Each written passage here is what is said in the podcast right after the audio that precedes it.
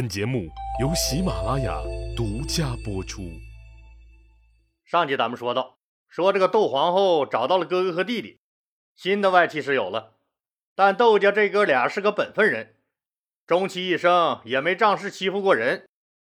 周勃在日渐严厉的刘恒面前也不太敢那么放肆了。但即使是这样，刘恒还是觉得用他周勃不如用自己的那些个代国的旧臣让人放心。所以，刘恒稳定了自己的地位后，就开始琢磨着打压一下权力过大的周勃。有一次上早朝，刘恒就问右丞相周勃：“丞相啊，全国人民这日子过得咋样啊？”回陛下，挺好啊。哦，那社会治安咋样啊？回陛下，挺好啊。哦，那一年全国判决了多少案件呢？周勃蒙圈了，心里想：我他妈哪知道啊！一抬头，看见刘恒眼巴巴、真诚的瞅着自己，还等着自己回答呢，赶紧谢罪说不知道。刘恒又问：“那咱大汉朝政府一年全国的钱粮收入有多少啊？”周勃这下子是真傻了。对呀，我是右丞相啊，朝廷每年收入多少，我怎么说也应该知道啊。但我真就不知道。这汗呢，就唰的一声下来了。他只好再次谢罪。这个老臣我不清楚。刘恒没言语，转身又问左丞相陈平这两个问题。陈平当然知道答案了。至少他心里有个大概的数。你丞相都不知道一年财政收入有多少，那肯定不行啊。但是周勃没说上来，他也就不能说了。陈平赶紧回答：“陛下问的问题，有专门负责的人知道具体数目。诉讼刑案，廷尉最清楚；钱粮收支问题，治粟内史最清楚。”刘恒没说话。陈平当然知道自己的这个回答不让皇帝满意，但也没办法，只能这么说了。果然，刘恒心里就别扭开了。这俩老家伙哎，每天屁事不管，这也不知道，那也不知道，那我要你们干啥呀？想想就来气了。接着又说：“哎，我问你俩，那既然各部门都有专门的负责人。”那你们这俩左右丞相，那您俩负责啥呀？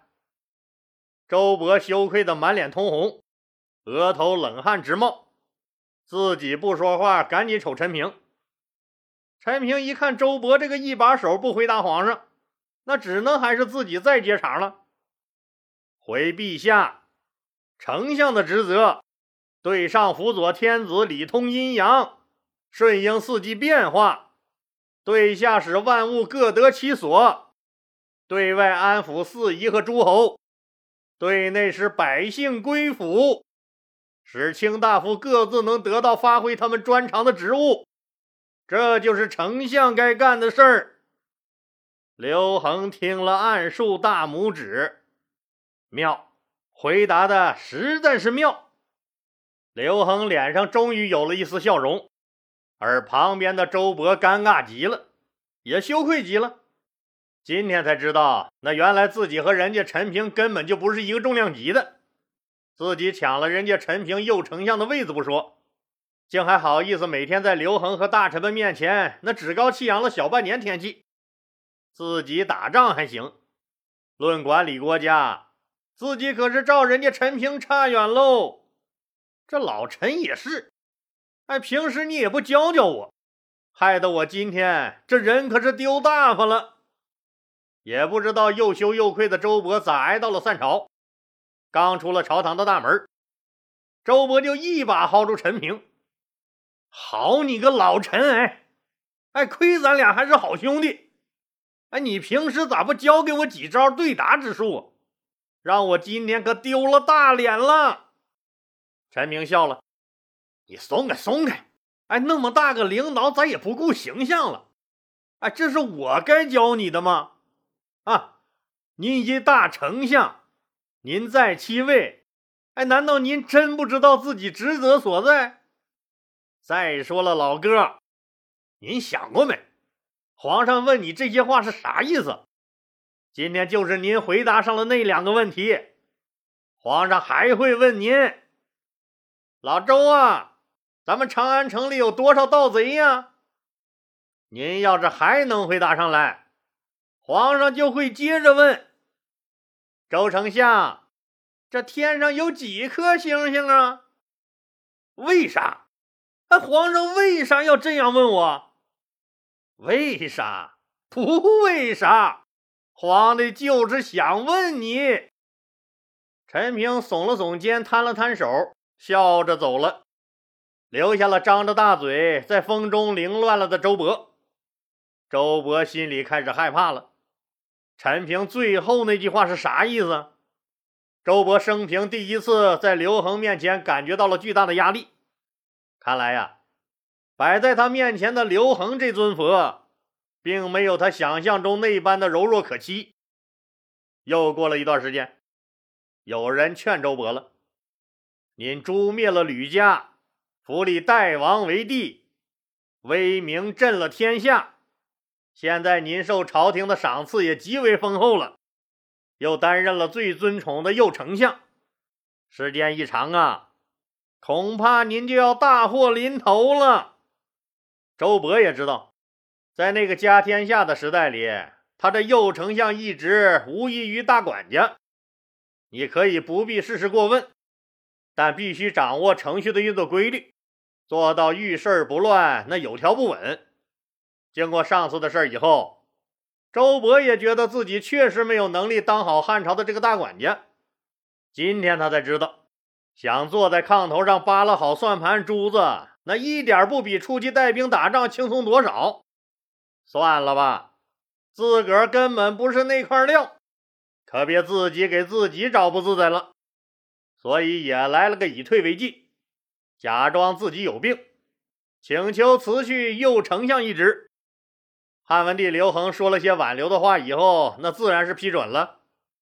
这大汉朝内部的问题都是自家的问题，自家问题都是可以商量的，基本上那皇帝自己就能说了算。但外部问题可就不是刘恒这个皇帝一个人能说了算的了。目前最让刘恒头疼的事还真不是北方那个豪横的邻居匈奴，而是南越王赵佗。记得老李前面讲过吧？吕雉关了边境贸易，下令不得向南越国出售他们急需的铁器等物品。赵佗一发狠，我他妈还就不伺候你了，自个儿封了自个儿为南越武帝，独立了。吕雉当然更怒了，这不蹬鼻子上脸吗？这不就让人挖了赵佗在中原的祖坟，还派重兵南下去讨伐赵佗。可是因为南越多山，这瘴气重，又湿热，结果中原士兵还没出南岭呢，就病的病，中毒的中毒，拉稀的拉稀，结果自己玩死了自己。没办法，只能灰溜溜的回来了。这下子赵佗更牛了，趁机软硬兼施，把他周边原属大汉朝的土地都兼并了，一下子南越国就膨胀喽。东西长达万余里，实力也越来越大，成为了西汉真正的隐患。这个问题还必须得尽快解决。那怎么解决呢？打？不行，又不是没去打过人家，劳师动众的，不是也毛好处没捞着吗？一张嘴就能解决的事儿，干嘛要费那么大劲儿啊？谁的一张嘴就能解决呀？当然还是人家陆贾了。汉文帝刘恒派陆贾出使南越国之前，做了两件事第一个就是下令整修了赵佗父母在老家真定的坟墓，并专门设立了守墓的官员，负责洒扫祭祀。第二个就是招来赵佗的兄弟亲人，能封官的就封官，实在是呲牙咧嘴、嘛都不懂的，那就多给点钱供起来。这两件事做完以后，刘恒还给赵佗写了一封诚意满满的亲笔书信。随后，陆贾就上路了。以前老李讲过，这陆贾第一次去南越就和赵佗成为了好朋友。现在好朋友又来了，呈上了大汉朝皇帝的亲笔信。赵佗打开一看，这一封信很长，意思大概就是说：“老赵啊，以前搞你的是吕雉那老娘们儿。”我在底下当藩王，也不太了解情况啊，不知者不怪嘛。何况这亲兄弟也难免有打架的时候，不是？但不管咋说，还是委屈你了。现在他们吕家势力被彻底剿灭了，您的祖坟呢，我也给修整了，还专门派了官员按时祭祀。你的亲戚朋友，该照顾的也照顾了。可是啊，你说这天下总不能有两个太阳吗？如果你能撤掉你皇帝的称号，愿意成为咱们汉朝大家庭的一员，那我也答应你，你可以在南越国实行高度自治，中央绝不过多干预。同时呢，咱们还和以前一样，开放官事交易，两国互通使者往来，冰释前嫌。恢复原有的良好关系，你觉得怎么样啊，老赵？看完这封诚意满满的信后，那赵佗还能说啥呀？谁愿意打仗，谁愿意瞎折腾啊？赵佗随即给汉文帝刘恒也回了封长信，内容无非就是说，说其实自己也是不想称帝的，只是之前吕雉欺人太甚了，现在好了，英明的您掌权了。我赵佗能够得到陛下您的哀怜，那恢复我南越王的称号，又准许贸易往来，还修了我老家的祖坟，封赏了我的亲人朋友，我非常感激您的大恩大德。我就算是今天死了，也无怨无悔了。所以，我宣布改号，愿永世为汉朝的属国，按期进贡。当刘恒接到此信时，抚胸长长的舒了一口气，心里的一块大石头终于落了地儿。这事儿干的实在是太漂亮了，不费一兵一卒就安定了南面。陆贾自然又是满载而归，赵佗送给他和汉文帝刘恒的东西拉了满满一大车。载誉而归的陆贾自然也受到了刘恒的嘉奖。可这世界上有笑的就有哭的。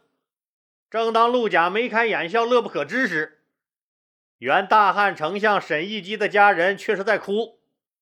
大家可就奇了怪了。那谁不知道你沈亦基和吕雉有一腿呀？他就是吕雉那条藤上的一个大瓜。吕雉倒台后，那沈亦基只是被一脚踢回了家，没有丢掉性命。这简直就是天大的恩惠了。你们家还有啥可哭的呀？可谁也没有想到，沈一基最终还是没有得到善终。记得老李讲过吧？刘邦去打匈奴，回来路过赵国，赵王张敖把自己最喜欢的一个妃子，那个赵美人洗得干干净净的，给老岳父刘邦暖了被窝。结果一夜情过后，刘皇帝提起裤子就回长安了。没想到这个赵美人居然怀孕了。后来受赵国丞相灌高刺杀刘邦事件的影响，张敖府上的人，那包括赵美人都被关进了大牢。这个赵美人的弟弟就通过关系，也花了不少钱，请正当红的沈亦基向吕雉和刘邦求情。结果沈亦基也没正经给办事儿，一看吕雉不高兴了，马上也就不管了。您想吕雉能高兴吗？恨都恨死了，自己老公出了个差就闹回个私生子来，还让他去把妖精再救回来，想啥呢？你们赵家人呢？救回来干啥呀？救回来跟我争宠啊！吕雉不但自己不救，还勒令情夫沈亦基少管闲事。最后，赵美女忍着羞辱，在监狱里生下孩子后，含恨自杀了。监狱官员得知此事，哪敢隐瞒呢？将孩子呈到了刘邦面前。刘邦一看，这大儿子长得就跟自己好像一个模子里刻出来的，顿时就悔恨莫及，把孩子收下，并取名为刘长。妈也死了，谁养啊？当然是交给后宫之主吕雉给抚养了。这刘长是吕雉一手养大的，别的没学会，吕雉的阴狠毒辣倒是学的有模有样。长大以后，那知道了母亲是怎么死的，就觉得一定是沈亦基没有尽力救母亲，要不凭他沈亦基的势力，救个小女子还不跟个玩似的，就一直特别痛恨沈亦基。可是人家是丞相，又是吕雉的相好。被吕雉宠着正当红呢，别说他刘长这个小小的淮南王了，那谁也拿他没办法啊。可现在不一样了，他沈亦基的保护伞倒台了，你沈亦基能躲得过初二，你还能再躲得过十六去？刘恒继位的第三年，也就是公元前一七七年四月，淮南王刘长来长安朝拜了皇帝。刘恒这个人，那本身就仁慈敦厚，又只剩下这么一个兄弟了，再加上同样是身世比较凄惨，刘恒对刘长就特别的热情。可刘恒哪知道，刘长这次来还有一个目的，就是要干掉沈一基。可是明着叫刘恒干掉这姓沈的，仁慈憨厚的刘恒肯定不会答应，还会打草惊了蛇。于是，狠辣的刘长决定使暗招子，那先斩后奏，弄死沈一基再说。据司马迁谦大爷说，刘长这个人呐，勇武有才，力能扛鼎，简直就一威猛先生。想要杀一个老白脸儿，那还不是很简单吗？何况老白脸沈一基先生并不知道死亡即将来临，是一点防备也没有。当沈亦基低眉顺目地出现在淮南王刘长面前，低头行礼时，刘长二话没说，直接从自己那宽大的袖子里抽出一柄大铁锤，就猛砸了过去。一锤可就砸碎了沈亦基的天灵盖。砸死沈亦基后，刘长让人割了他的脑袋。沈亦基这个人不算是个好人，也不算坏人，但绝对算是个大名人。虽然人家现在不是丞相了，但人家还是朝廷赫赫有名的辟阳侯，就这么活活被人打死，那怎么也说不过去呀！王子犯法与民同罪，事实证明，在中国家天下的历史上，这就是一句那实实在在的屁话。当然，人家刘长主动自首，那也不是为了什么坦白从宽。纯粹就是怕皇上哥哥难做人，大家都得给个台阶下。而且刘长早就想好了说辞，他觉得自己杀沈亦基，于情于理都不过分。刘长给沈亦基列了不杀不足以平民愤的三大罪状。第一就是沈亦基当年不尽心尽力的来劝吕雉救自己的母亲，是导致母亲死亡的罪魁祸首。第二就是。在吕雉残忍杀害戚夫人母子的时候，沈亦基是帮凶，甚至有些恶毒的点子就是这老白脸出的。第三个罪状就有点狠了，不杀他都不行了。人家刘长杀他，那就是为老刘家报仇，为天下人除害呢。这个罪状就是，当吕雉想要把刘家的天下给夺走，大肆杀戮刘家人时，他沈亦基身为刘家的臣子。面对这种局面，不但不加以阻止，有怂恿放任的意思。你说这罪该不该死？